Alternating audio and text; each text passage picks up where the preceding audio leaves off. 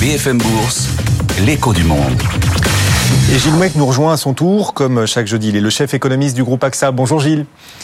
Bonjour. Ravi de vous retrouver. Alors c'était euh, l'indicateur le plus attendu depuis le début de la semaine. Il se trouve que ça y est, il est tombé cet indicateur. Ça concerne l'inflation américaine, l'indice PCE, qui est l'indicateur que la Réserve fédérale américaine suit avec le plus d'attention. Est-ce qu'on se dit en voyant cet indicateur que euh, ouais, la Fed continue, continue à engranger des victoires face à l'inflation ou les choses sont en train peut-être de s'inverser?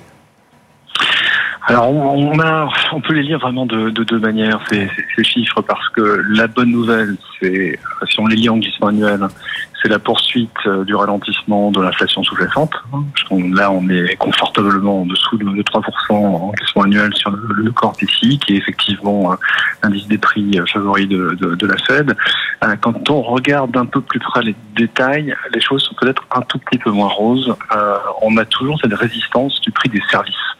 On est à 3,9% en glissement annuel, en fait le même chiffre qu'au mois de décembre, si je ne m'abuse. Donc là, une espèce de, résistance à la, à la, baisse dans le secteur qui est le plus euh, dépendant en fait hein, de, de l'économie domestique euh, américaine. Et peut-être que c'est le type en fait d'indicateur dont on avait besoin aujourd'hui pour se dire que la Fed finira effectivement par baisser les taux, hein, parce qu'on commençait à avoir quelques acteurs de marché qui se posaient fondamentalement la question pour, pour cette année, mais qu'il n'y a pas non plus euh, d'urgence à le faire parce que les signaux restent un tout petit peu difficiles à interpréter.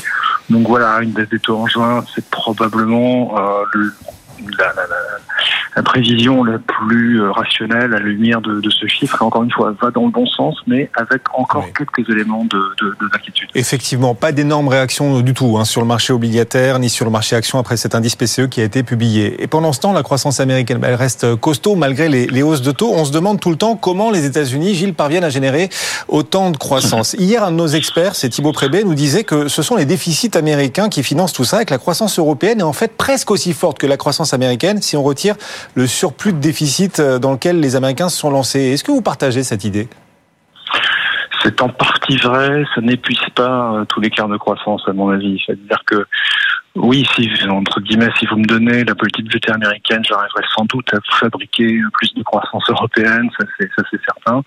Euh, est-ce que la totalité de cette résistance exceptionnelle est, est imputable au budgétaire? Je n'en suis pas sûr parce que il y a quand même une élévation de la productivité qui est quand même très notable, qui dure maintenant depuis assez longtemps. Donc c'est difficile de dire, c'est simplement un effet cyclique ou un effet d'attrapage euh, post, post-Covid. Ça commence à ressembler à, quelque chose de, de structurel.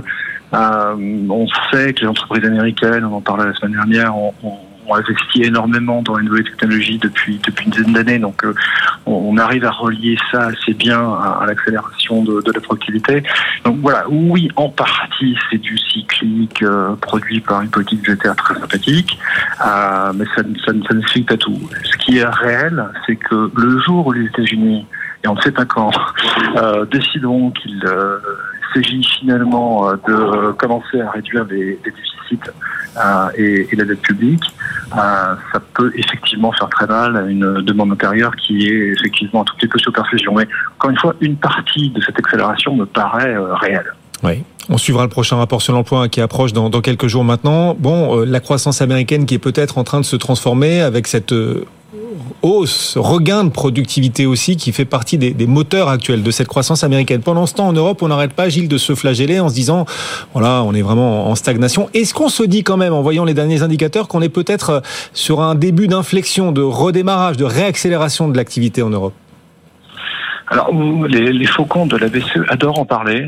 Euh, il faut quand même un microscope hein, pour les trouver. Alors c'est vrai que les choses ont disons arrêté de se dégrader davantage. C'est-à-dire que si il faut les regarder en deuxième, en troisième dérivé, je ne sais plus où on en est, mais euh, effectivement les en tout cas les enquêtes type PMI, euh, les derniers résultats étaient un peu moins mauvais que ce qui était euh, ce qui était craint.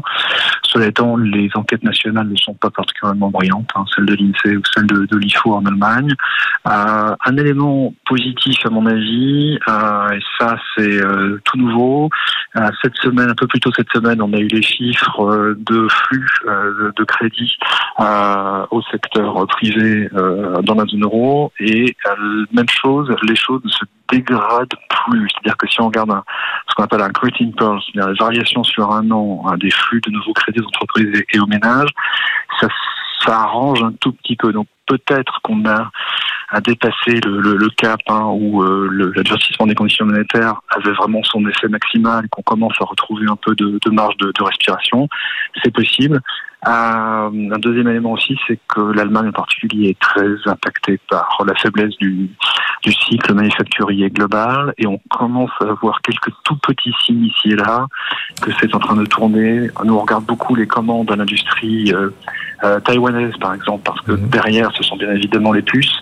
Quand les puces vont bien, ça veut dire que le manufacturier commence à regarnir ses carnets de commandes.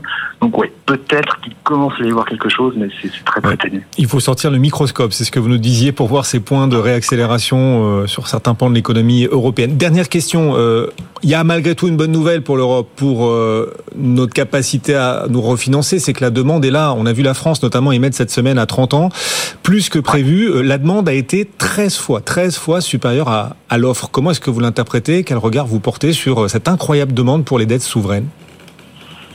Bah, Je pense que ce que ça, ça, ça reflète, c'est cette idée que le, le, les banques centrales s'apprêtent à commencer à baisser les taux. On peut discuter, à l'infini de savoir quand effectivement ça aura lieu, mais ça aura lieu quelque part cette année.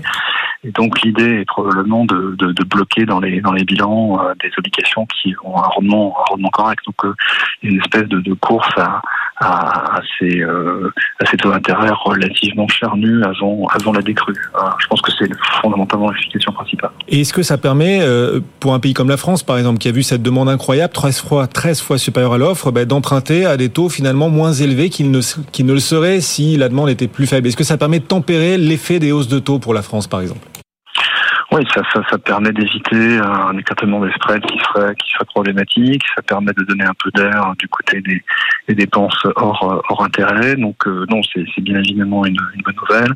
Cela étant, est-ce que ça suffira à arrêter ce qui, à mon avis, va être un, un élément euh, qui va peser sur la conjoncture européenne et française en 2024, à savoir le passage à une politique budgétaire un peu plus dure?